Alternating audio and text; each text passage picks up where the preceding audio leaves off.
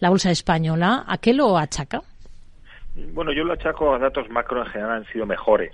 Los ISM, que es un dato importante para la bolsa, eh, han sido mejor de lo esperado y en el caso de España en concreto, Rocío es el único país que sigue por encima del nivel de 50, que es un nivel crítico para este indicador. Por debajo de 50 señala contracción o recesión y bueno, pues yo creo que España tiene buenos datos. Y además datos de Francia, Alemania y España relativamente positivos de inflación, que como todos sabemos y tus oyentes también, es un poco lo que ha marcado el mercado los últimos 6-12 meses, ¿no? el tema de inflación. O sea, mm. que yo, datos macros lo que justifica este inicio bueno del IBEX. Tenemos algunos movimientos muy interesantes en la bolsa española. Hoy, por ejemplo, dentro del selectivo es eh, Amadeus quien lidera las alzas, pero también vemos muy buen comportamiento para una aerolínea, para IAG, que sigue con su buena rancha, racha de este arranque de, año. ¿Les convence su, su potencial en este 2023, el de IAG? Bueno, nosotros pensamos que, bueno, eh, yo creo que el IAG está detrás de esta recuperación desde mínimos, que es un 50% ya de mínimos estuvo en 1, 1,10, eh, es un poco la recuperación del tráfico que ha habido en Europa, eso es evidente.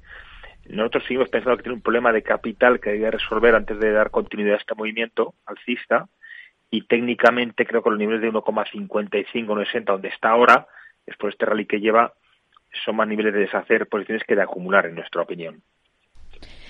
Hoy tenemos algunos otros valores en el sector eh, financiero, por ejemplo, en el punto de mira, lo hemos contado, Unicaja está tocando máximos que no veía, que no registraba desde el año 2018, sube con mucha claridad desde su desembarco en el selectivo español.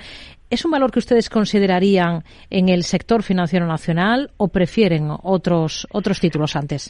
Bueno, eh, la, IBEX, como tú bien sabes, y tus oyentes tienen un, tema técnico de más volumen y más índices, con lo cual es positivo. Pero más allá de eso, y bien sabes tú, Rocío, y tus oyentes, desde Miraboy llevamos tiempo apostando por el sector financiero doméstico. Eh, y ahí no meto a Santander y que son otros otro tipo de bancos, no más internacionales. no El sector doméstico financiero es un sector que ha castigado muchos años y la primera vez desde hace muchos años que está creciendo en crédito, en hipotecas y consumo. Eh, entonces, bueno, yo creo que las eh, valoraciones, incluso con estas subidas, no descuentan el potencial de crecimiento de, la, de, los, de los beneficios. Con lo cual, sí, tendríamos en cartera eh, tanto Unicaja como Sabadell como Bankinter. O sea, estamos apostando mucho por el sector doméstico financiero español. Hmm. Hoy tenemos mal tono para títulos como Red Eléctrica dentro del selectivo con caídas ahora mismo además del 4%, pros y contras de estar ahora mismo en una compañía como esta. Bueno, hoy está cayendo un poco por el tema del descuento del dividendo. Una parte justifica esta caída, pero ha subido 15 momentos desde mínimos y nosotros hace un mes lanzamos nuestra cartera modelo con nuestras ideas, eh, top ideas para el 2023 y una de ellas es eléctrica, ¿no? Yo creo que el 2023 marcará un inicio, una nueva fase de crecimiento operativo de la compañía, eh, bueno, por la necesidad de mayores inversiones en la transición energética en España.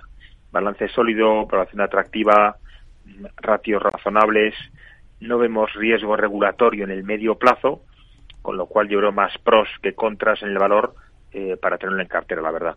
Y en Iberdrola, que hoy es noticia porque va a instalar en Brasil su primera planta solar fotovoltaica flotante, ¿es un valor que tendrían en cartera ahora mismo? Bueno, pues mira, para ser sincero, no lo tenemos en cartera y simplemente es un tema que hay que aclarar por un tema de evaluación eh, a los múltiplos los cotiza y a los precios los cotiza. Es una referencia del sector, todos lo sabemos, bien gestionada, buenos activos, buen track record, eh, buenos eh, guías o em, objetivo de beneficios para el año que viene, pero creemos que es mejor esperar a que, bueno, pues bueno, el valor recule un poquito y se vaya a niveles de 9,5 10 euros por acción, que son nuestros niveles de compra. O sea, no estamos en cartera por un tema simplemente de precio y valoración, simplemente. Hmm. Otro de los valores que tenemos en el punto de mira es Grifols en este arranque de ejercicio. También muy buen comienzo. Hoy le toca recortar después de esas últimas alzas. ¿Qué es lo que esperan ustedes ahora, a partir de ahora, de esta compañía, del fabricante de hemoderivados?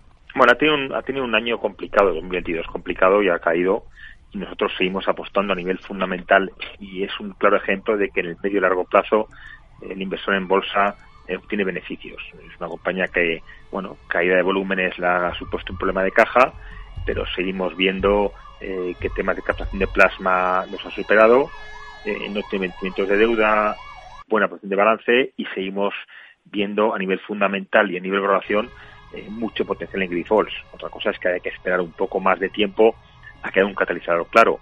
Desde luego creemos que a estos niveles son niveles de acumular claramente en Grifols del año para el año 2003 y 2024. Medio largo plazo, eh, creo que creo que es una acción positiva. Pues hoy tenemos a la compañía Grifols con descensos a esta hora que superan o se acercan al 1,5% en cotas de 11,63 euros. Javier Colás, director general de Mirabot Corporate Finance aquí en España. Gracias por su análisis con nosotros en Mercado Abierto. Muy buenas tardes. Muchas gracias, buenas tardes y feliz año. Igualmente.